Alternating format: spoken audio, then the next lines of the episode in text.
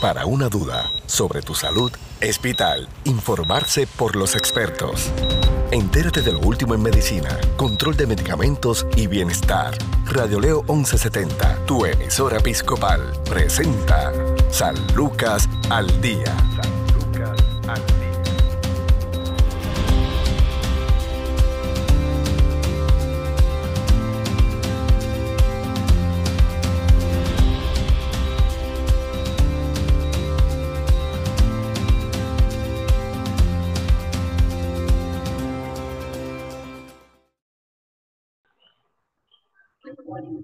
Tal amigos? Les saluda la periodista Sandra Torres Guzmán. Esto es San Lucas al Día, el programa del Sistema de Salud Episcopal. Hoy nos acompaña la psicóloga clínica, doctora Joanny Morales, del Centro de Salud Conductual San Lucas. Saludos, doctora. Saludos. Qué gusto en escucharla nuevamente. Igual. Doctora, hoy nos va a hablar sobre los tres pilares para una relación balanceada. Todo el mundo busca tal vez en esa relación afectiva de pareja, eh, la felicidad absoluta, un cuento de hadas que, que tenga ese, ese final que presentan en, en las películas y en las novelas rosas. Pero la vida real no es así. Muchas veces eh, tenemos distintas situaciones que nos llevan a tal vez a estar con la persona equivocada, eh, vemos personas que eh, una y otra vez experimentan relaciones de violencia, relaciones de dependencia emocional, muchísimas circunstancias. Primero vamos a hablar qué es una relación sana de acuerdo a, lo que son eh, los estudios, las investigaciones y los trabajos que han hecho ustedes los especialistas de conducta humana. Buenas noches. realmente el concepto amor, como bien dice, eh, no, no, hemos llegado ¿verdad? A, un, con, a, un, consenso de que realmente es el concepto de amor. Eh, sí sabemos que es algo que nos inspira, es algo que nos hace sentir bien, pero que también nos puede causar mucho sufrimiento cuando, por ejemplo, no es correspondido, no se dan eh, esos pilares necesarios para que sea una relación lo, lo más estable posible, conociendo que, como, como estábamos hablando, ¿no? no hay un, un final o una, una relación perfecta. Eh, hoy les vengo a presentar tres puntos que según la teoría de, del señor o el doctor Sternberg, ¿verdad? Él, creó este triángulo, le llamo triángulo porque cuando lo, lo, explicamos, lo trabajamos como en un triángulo, son esos tres pilares. Eh, él habló sobre la pasión, sobre la intimidad y sobre el compromiso como esas tres áreas necesarias para poder establecer una relación lo más balanceada posible. Y, es bien interesante porque él lo habla en base a eso mismo, ¿no? A, lo que es la relación interpersonal. Y cuando estamos en una relación de pareja, por ejemplo, eh, cualquier tipo de relación de amor pues, incluye dos o más personas. Y si estamos hablando de una relación de pareja en específico, pues estamos hablando de dos personas que interactúan, que tienen una relación constante para poder llevar a cabo ese, ese concepto de pareja. Y él habla de pasión, por ejemplo, como ese sentimiento de entusiasmo, ese sentimiento de, eh, que, es como el instinto sexual, ¿verdad? esa pasión que tiene que, presentar la pareja para poder tener su, su intimidad, pero sexual, ¿verdad? como una base bien importante de esos tres pilares. También habla de la intimidad o cercanía que deben tener uno hacia el otro. Hay parejas que, bueno, a nivel de edad sexual pueden ser muy, muy buenas o muy unidas, tener una muy buena actividad sexual, sin embargo, esa intimidad, ese compartir no existe. Son parejas que, solamente se encuentran, por decirlo así, en el momento de la intimidad sexual, pero no, eh, intiman diariamente en actividades eh, de compartir, de conversar, de tener otro tipo de encuentro, ¿verdad? Y eso es sumamente importante. Y por el otro lado tenemos el tercer pilar, que es el compromiso. Ahora estamos viendo que muchas parejas carecen de esa parte. Pueden tener su compartir, pueden tener su, su eh, intimidad sexual. Sin embargo, cuando hablamos de que de esa decisión consciente de mantenerse unidos, eh, de, tener ese compromiso hacia esa persona, pues como que ahí, ¿verdad? Mucha gente dice que no. Y esos son los tres pilares que sugiere este autor como, bueno, como componentes de una eh, relación de pareja estable.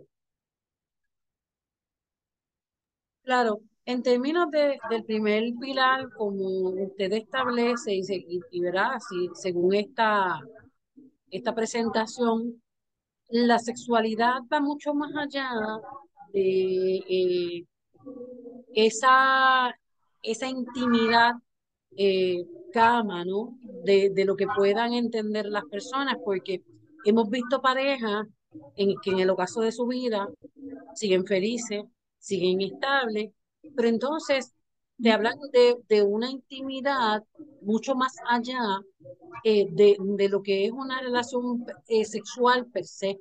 Y me refiero a estas personas que logran tener esa, esa comunicación, esa identidad, ese fluir, que tan solo con, un abrazo, con tan solo sentarse a conversar, son uno. Sí, lo interesante de este triángulo, ¿verdad? Y se visualiza como un triángulo, eh, porque de, de esas tres o de esos tres pilares, si uno de esos pilares falta, se crean como otros tipos de amores. Es bien interesante porque cuando los tres pilares están unidos, el autor le llama el amor consumado, que es el amor que tiene intimidad, que tiene esa pasión y que tiene ese compromiso. Pero este tipo de amor, por ejemplo, que tiene pasión y que tiene intimidad, pero no tiene el compromiso, él le llama ese amor romántico, que no necesariamente, ¿verdad? Es el amor sexual, que también incluye pues el amor de intimar, que intimar aquí es ese afecto hacia otra persona, esos sentimientos de cercanía, ese vínculo afectivo, relación, el querer dar y recibir, el compartir, el, ver qué necesita mi pareja, quieres que te cocine, quieres que te ayude en la cocina, eh, quieres que te ayude a limpiar. Entonces, esos dos pilares, si los unimos, son el amor romántico, pero necesitamos ese otro tercero un poquito, ¿verdad? Que es el compromiso.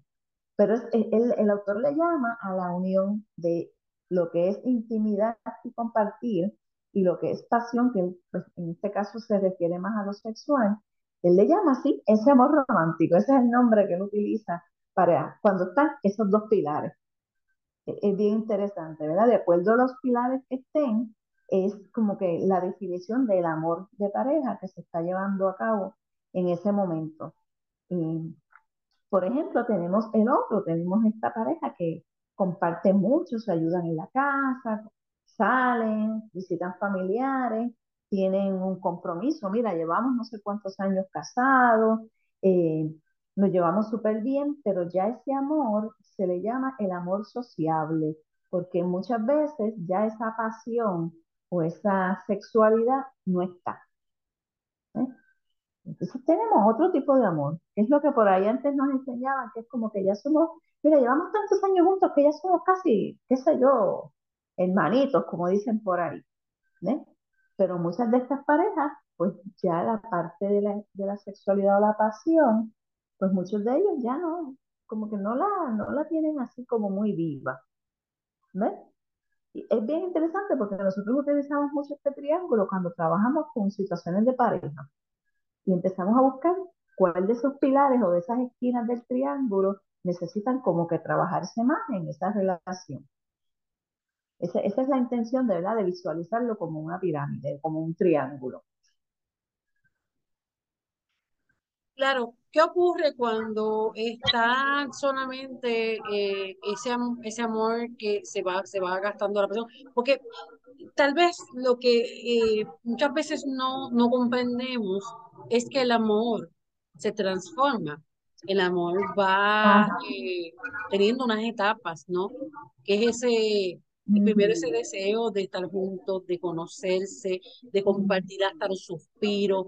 Luego entonces cada uno, según las situaciones, y no es que no se amen, tienen, se dan cuenta, ¿no? Que, que tienen que eh, continuar con sus diversas responsabilidades, eh, comparten, se encuentran, Pero entonces en la medida en que va avanzando la relación, mientras más tiempo pasa, esa relación se transforma. Las personas, por lo general, le pregunto, doctora, ¿pueden entender eso? Eh, porque entonces empiezan las dudas, pero es que ya tú no, no me quieres igual, o ya tú no me estás diciendo te quiero, ya no me dices te amo, ah, eso es que tienes otra, eso es que tienes otro, allá ah, no te gusto. Entonces, esas situaciones tal vez empiezan a crear una serie de eh, incomodidades que terminan destruyendo la relación. Sí, y, por eso trabajamos en, este, en estos, utilizamos estos modelos para que esa pareja vaya mirando qué pasó en el transcurso de su vida. ¿Qué, qué área lo mejor? Pues mira, sabemos que las relaciones se transforman eh, y si nos vamos a estos tres pilares, los tres se transforman con nosotros, ¿verdad? Eh, el de la pasión, por ejemplo, como usted dice, al principio todo es así, ay Dios mío, ese, ese calor, ¿verdad? Ese, esa pasión de, de, de, lo desconocido, de querer, ¿verdad? Conocernos, compartir y no sé qué. Eh, y eso se va transformando. Lo importante es que no se pierda, porque si cogemos el pilar de la pasión, sabemos que una pareja joven pues tiene unas actividades, ¿verdad? X, Y, y toma sus decisiones en la parte sexual. Según vamos pasando, pues vienen a lo mejor condiciones de salud, vienen una serie de situaciones que van modificando esa, esa, esa esquinita, ese pilar que es la pasión, pero que no se pierda, que se vaya transformando según la pareja se va moviendo según las necesidades de esa pareja en esa área. Hay parejas que dicen, pues mira, pasa mucho, por ejemplo, en los procesos de la menopausia en la mujer, que muchos caballeros vienen a terapia preguntando qué, qué pasa, ahora ella no me quiere, ahora ella, eh, no sé, siempre le duele algo. Eh, se nos ha afectado mucho, ¿verdad? Esos momentos de, de intimidad sexual, entonces es importante educar a ese caballero y decir, mira, no, no necesariamente es esto, es que hay unas situaciones surgiendo que requieren que ustedes se sienten y modifiquen un poco esa área. No la rompan, no la desaparezcan, sino que se modifique por la realidad que está pasando la pareja. O caballeros que han tenido accidentes y pues su sexualidad se transforma. Pues es importante, ¿verdad? Buscar esas otras alternativas para mantener ese pilar porque sí se van modificando, las personas cambian, las situaciones cambian, eh, y no vamos a pretender que siempre se quede igual. Hay cierta profundidad en la relación según pasan los años, y eso implica que probablemente intimar esa parte de cariño, de compartir, coge como un lugar protagónico y otras áreas puede que se queden un poquito más rezagadas. Y ahora mismo muchas parejas trabajan los dos y se han hecho estudios bien interesantes con la sexualidad, por ejemplo, que la pareja tienden, las estadísticas dicen que las parejas tienden a mantener los niveles de sexualidad más elevados los fines de semana. Pues claro, ¿quién va a estar, verdad? En la semana tenemos tantas responsabilidades que la pareja simplemente llega, cocina, come, los muchachos, las, las cositas de la casa y vámonos al otro día a trabajar, ¿verdad? Y entonces se va quedando un pilar un poquito más retrasado y mantenemos otro. El, el punto es tratar de balancear, que la pareja que vaya a terapia, que la pareja que conozca estos tres pilares, se siente y diga, ¿cuál de los tres está como que, verdad? Eh, necesitando más nuestra atención. Y bueno, vamos a trabajarlo desde nuestra experiencia. No es que se tiene que hacer de determinada manera, sino que ese pilar esté presente en esa relación. No sé si, si me explique. Claro, la, la pregunta es, ¿cómo se trabaja eh, en medio de la, la, rutina, en medio de una, un mundo creado de manera perfecta por Dios, una creación perfecta, pero a la misma vez con situaciones imperfectas?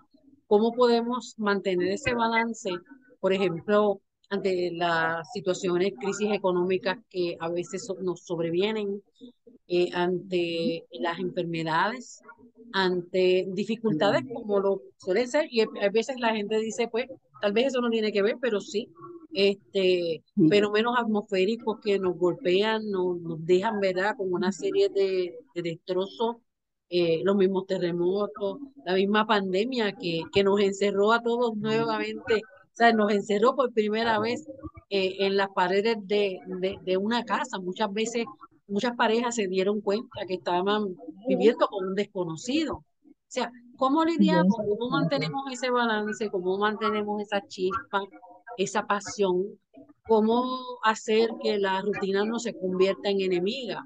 Eh, ¿Cómo trabajamos con esto? Es, bien importante que la pareja reconozca que necesita un espacio para ello.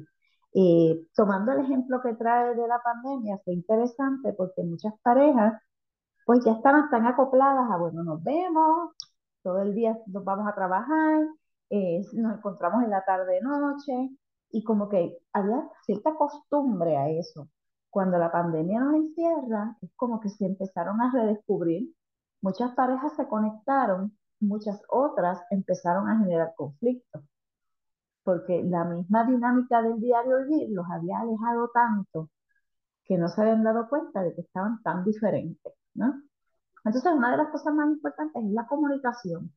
Es esa pareja, vamos a ponerla, ¿verdad? Que ambos trabajan, que tienen sus niños, eh, que tienen unas agendas bien cargadas. Es bien importante hacer esta, estas citas, ¿verdad? Que nosotros le llamamos en inglés los dates. Eh, y siempre se los recomendamos, porque la queja es, mira, que tenemos la agenda súper, los muchachos tienen, no sé, eh, los juegos de baloncesto, las clases de baile. y yo digo, sí, pero entonces necesitamos que la pareja saque de toda esa agenda un fin de semana, ¿verdad? O dos fines de semana, de acuerdo a la agenda, y diga, este fin de semana es para nosotros. Y entonces allí llevamos los niños a casa de abuela o a casa de tití, que compartan con la familia también. Para los niños es como que bien interesante. Mira, me voy a quedar dos días en, casa de tití con, con los abuelitos. Y, y, entonces ese fin de semana es para la pareja, para mirar cómo estamos. Eh, mira, casi no, no tenemos tiempo de, de sentarnos y dialogar porque estamos con los muchachos, estamos con la casa, los trabajos, pero no abandonar la pareja. Darle ese ratito de, a lo mejor no cantidad, pero sí calidad, eh, donde nos comuniquemos, donde nos conectemos emocionalmente, donde nos contemos cómo estamos en la relación. Las relaciones que llevan muchos años y, y muchas, por ejemplo, aquí la mujer que carga un poquito más con la responsabilidad de los hijos, muchas veces eh, yo he tenido señoras que me dicen, mira, ahora los hijos ya se fueron y ahora yo estoy otra vez como que con estas citas con mi esposo, eh, redescubriéndonos, nos reímos, como que, ¿qué pasó? Tanto tiempo estábamos aquí, pero como que no nos habíamos visto, ¿no? Y yo creo que es importante, muy importante que dentro de todo ese rush del diario vivir podamos sacar mínimo un fin de semana al mes y decir, es para nosotros, es para reestructurarnos como pareja dónde estamos, eh, las cositas lindas que teníamos o que, compartíamos cuando los niños no habían llegado, ¿verdad? Mirar nuestros cambios, en qué etapa estamos, estamos en los 30, mira, no, ya estamos en los 40, mira, estamos en los 50, ¿verdad? Eh, qué retos trae cada década eh, y poder mantener esa unión. Y, seguir reevaluando en qué áreas que estamos bien, en qué áreas necesitamos probablemente trabajar más. Hay hasta unos cuestionarios muy buenos eh, que se le aplican a las parejas que solicitan servicios eh, para saber, y así mismo se llama uno de ellos, por ejemplo, en dónde estamos. Ese es el título, en dónde estamos es, bueno, saber cuál es mi impresión de mi pareja y mi pareja va a contestar el mismo cuestionario para ver cuál es la impresión de él, ¿verdad? Yo, mía, de él. Eh, y entonces se sientan los dos con el terapeuta y evalúan en dónde estamos. Y es importante eso. Y yo creo que en los momentos que, en la vida que estamos viviendo ahora, esa base de la relación de pareja que eventualmente, ¿verdad? Se convierte en la familia y sigue siendo una pareja, eh, es la base de, la comunidad, de la sociedad y es importante trabajar para, para que esas parejas perduren. Para que sea una relación eh, saludable y próspera. Tenemos una, unas cuantas preguntas, ¿verdad? Eh, en cuanto a los tres pilares para una relación balanceada que nos trae hoy la doctora Giovanni Morales, eh, psicóloga clínica del Centro de Salud Conductual San Lucas, porque yo creo que ha sido eh, una de las metas que tiene la gran parte de los seres humanos, no puedo decir que todos, ¿verdad? Porque hay personas que deciden caminar solas, hay personas que tienen otras decisiones que no necesariamente tiene que ser una meta de, una vida en pareja, es la realidad cuando eh, vemos ahora mismo todas las situaciones que, estamos viviendo. Muchos jóvenes eh, dicen, yo no quiero hijos, eh, llevan años o llevan mucho tiempo con su pareja, pero sobre esto vamos a hablar luego de la pausa en San Lucas al Día con la psicóloga clínica Joanny Morales. Tu salud no se detiene, al igual tu programa San Lucas al Día por Radio Leo 1170M, tu emisora episcopal. Somos parte de tu vida. El amor propio es la aceptación, el respeto, las percepciones, el valor, los pensamientos positivos y consideraciones que tenemos hacia nosotros mismos que puede ser apreciado por quienes nos rodean. El amor propio depende de nuestra voluntad para querernos, no de quienes están a nuestro alrededor ni las situaciones o contextos en los cuales nos desenvolvemos. El amor propio es el reflejo de cómo es la relación y los sentimientos que tenemos por nosotros mismos hacia nuestro físico, personalidad, carácter, actitudes y comportamientos. Cuando los individuos reconocemos el amor propio, es porque se ha alcanzado un equilibrio entre el estado anímico y nuestra autoestima. Ese equilibrio se proyecta al exterior como un sentimiento de bienestar que se expresa de diversas maneras y se goza. En general, se dice que antes de amar a otra persona, primero debemos amarnos a nosotros mismos para así saber valorarnos, reconocer que merecemos cosas buenas y bonitas a lo largo de la vida y que somos dignos de amar y de ser amados. La felicidad es la meta principal del amor propio, ser felices por aceptarnos como somos sin dejar que personas que sean externas y ajenas a nuestra familia y círculo de seres queridos intervengan. La familia y la educación son bases fundamentales para construir y fortalecer el amor propio.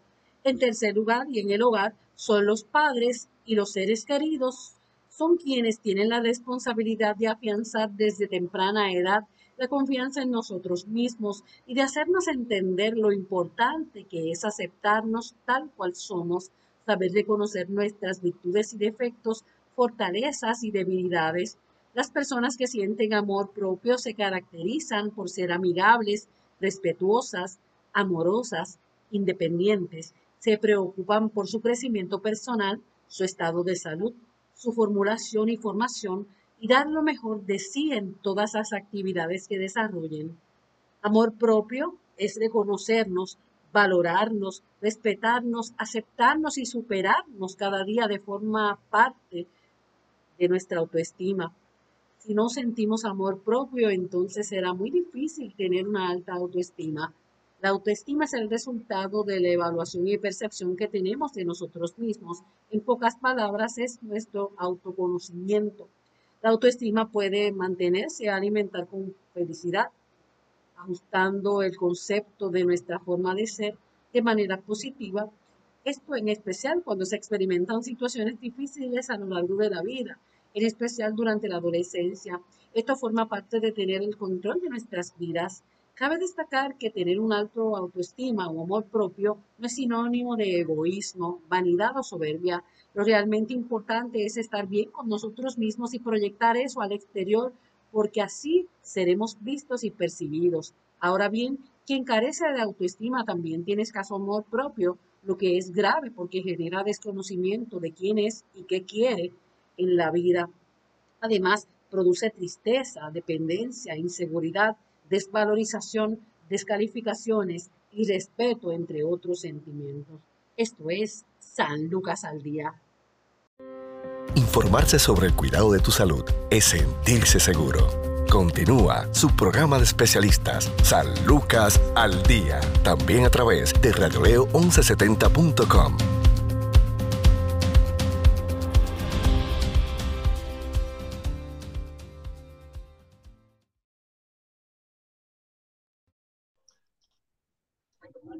Esto es San Lucas al Día, el programa del Sistema de Salud Episcopal. Hoy estamos conversando sobre los tres pilares para una relación balanceada con la psicóloga clínica Joanny Morales del Centro de Salud Conductual San Lucas. Repasando cuáles son esos pilares, doctora. Sí, bien importante. intimidad es pasión y es compromiso. Cuando hablamos de intimidad, hablamos de ese afecto hacia otra persona, que tiene que ver con los sentimientos, que tiene que ver con el vínculo afectivo, con esos momentos que compartimos en paseo, viendo televisión, películas, pintando la casa, eh, jugando con los niños, ¿verdad? Eso, es más intimidad en este modelo. Eh, cuando hablamos de pasión, hablamos de más el deseo sexual que, implica, incluye el romántico, eh, también de esa excitación cuando yo veo a mi pareja, cuando yo hablo con esa pareja y me, me motiva a estar, ¿verdad?, más íntimamente, sexualmente con ella. Eh, y cuando hablamos de compromiso, hablamos de mantener una relación en las buenas y en las malas, eh, bajo una estructura y reconociendo que yo voy a estar con esa persona y que no voy a estar con otras personas. ¿verdad? Que hay un respeto hacia esa relación. Compromiso. Muchas personas le tienen miedo al compromiso. Porque a pesar de que, de que están intimando, están compartiendo, aún guardan eh, un poco de, miedo, de temor, de entregarse completamente para, para no sufrir. Pues, ¿qué puede estar ocurriendo eh, para que una pareja no, no asuma ese compromiso de forzarse, de dar todo lo mejor? Eh, porque cuando se decide compartir en pareja, es una es entendiendo que son una sola un solo ente, un solo ser que tiene su propia individualidad. Eh, no por el hecho de que cada, de que sean pareja, de que decidieron, ¿verdad?, casarse o convivir o estar juntos eh, para compartir el resto de su vida, no significa que eh, las personas renuncien a quienes son. Esa parte es bien importante entenderla para que, porque eso al final del día trae resentimiento. Eso al final del día puede acabar también con, con la paz y con la cordialidad que debe imperar en una relación.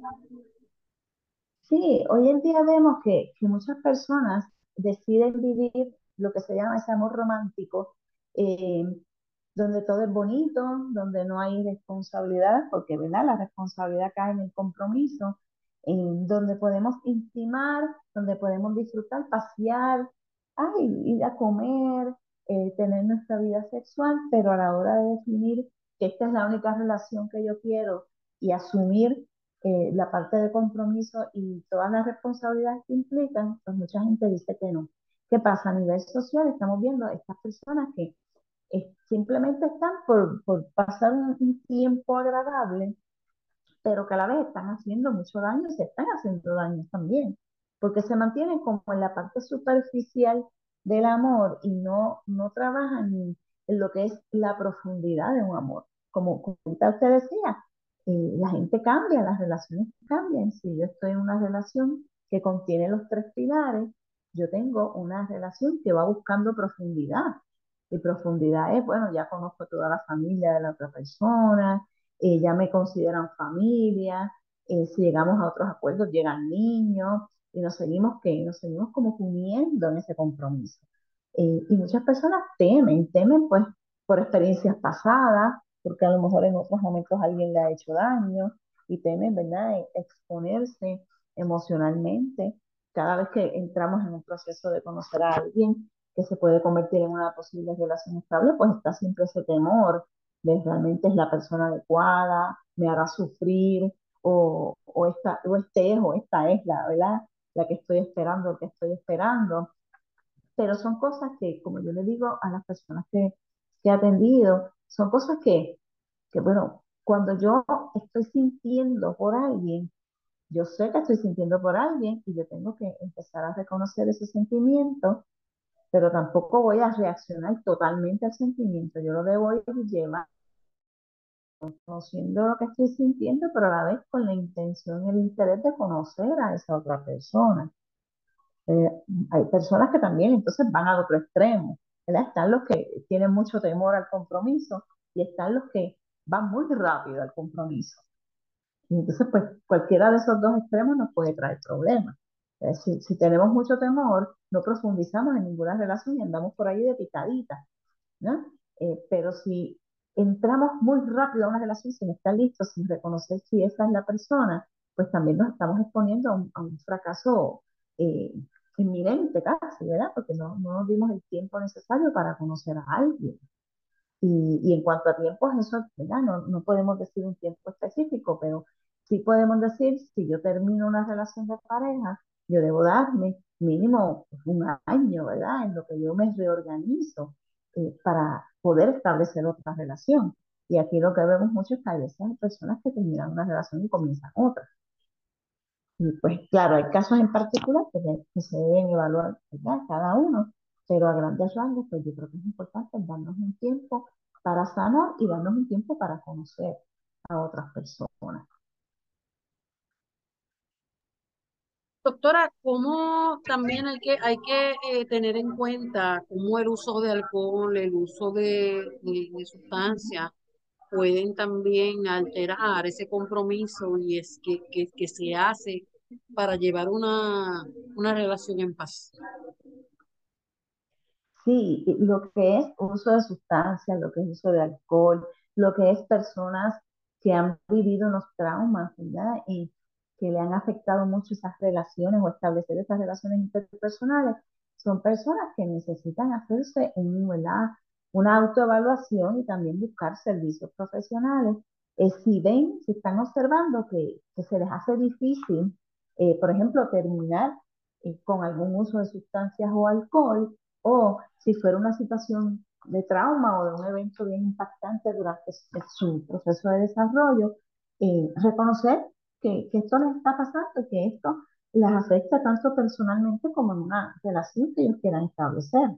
Igual las personas que están dentro de una relación donde una de las partes está utilizando sustancias o alcohol, es bien importante buscarle ayuda, sentarse a buscar eh, alternativas para ayudar a su pareja a superar esta situación hasta donde sea posible, ¿verdad? Volvemos al punto, cada caso es individual, pero es bien importante porque cuando estamos en una relación donde una de las partes está activa en cualquier uso de sustancias o alcohol, pues vamos a ver unas alteraciones en su comportamiento y que pueden impactar a toda la familia. Y ahí pues tenemos que, tenemos que actuar por el bienestar de todos los miembros de la familia, ¿verdad?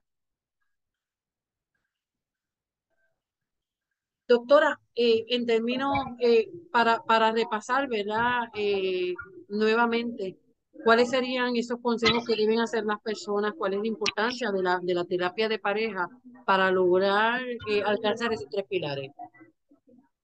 Sí, es bien importante reconocer que la pareja está teniendo una situación y buscar ayuda, identificar que necesitan ayuda y buscar ayuda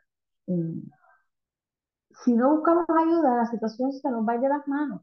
Es bien difícil eh, tratar, cuando hace tiempo que no trabajamos en, la situación, pues como que vamos a, vamos a quedarnos aquí, vamos a tratar de resolver nosotros, cuando la ayuda está disponible. bien importante ir con esta disposición a escuchar al otro y, y reconocer, ¿verdad? Por eso se, se hacen esta, estos modelos, reconocer que tenemos tres puntos importantes que, que trabajar tenemos que trabajar en, los tres, porque muchas veces nos enfocamos, bueno, mira, no sé, si salimos a pasear más, si compartimos más, si vamos al cine juntos, esto se va a resolver. Bueno, eso va a ayudar, pero si no nos sentamos a dialogar y vemos películas y paseamos, pero no dialogamos, pues, ¿verdad? Estamos teniendo como que esa falta. Es importante buscar esa ayuda, sacar ese espacio inicialmente para conversar y si identificamos que no podemos resolver esta situación, para eso, ¿verdad? Existimos los profesionales en salud mental que, que, con mucho gusto nos vamos a ayudar a, a, establecer esas prioridades y a mirar qué es lo que está sucediendo. Claro, doctora, para más información de los centros de servicio de salud conductual, ¿a dónde pueden llamar? Sí, con mucho gusto pueden llamar al 787-625-1430 o 625-1400. Claro, agradecemos, ¿verdad? Su tiempo. Sabemos que ha sido bien agitado, pero es bien importante, ¿verdad? Agradecer ese compromiso eh, que ustedes tienen como profesionales de seguir eh, orientándonos y ayudándonos a través de estos programas. Muchas bendiciones. Muchísimas gracias. Saludos a todos y espero que estos tres pilares le, les hayan dado una idea de unas cositas para ir evaluando su relación. Muchas gracias, doctora. Joanny Morales, psicóloga clínica eh, del Centro de Salud Conductual San Lucas. Hasta aquí esta edición de San Lucas al día. Recuerde que tiene una cita de lunes a viernes a la una de la tarde por Radio León 1170M, Radio León 1170.com. Búsquenos también en Spotify eh, como San Lucas al día y ahí podrá acceder a estas y otras ediciones. Tengan todos ustedes buenas tardes. Desea más información sobre su programa San Lucas al Día, puedes encontrarnos en Facebook, Radio Leo 1170M o en Centro Médico Episcopal San Lucas. Haga sus anotaciones y conéctese con su programa San Lucas al Día.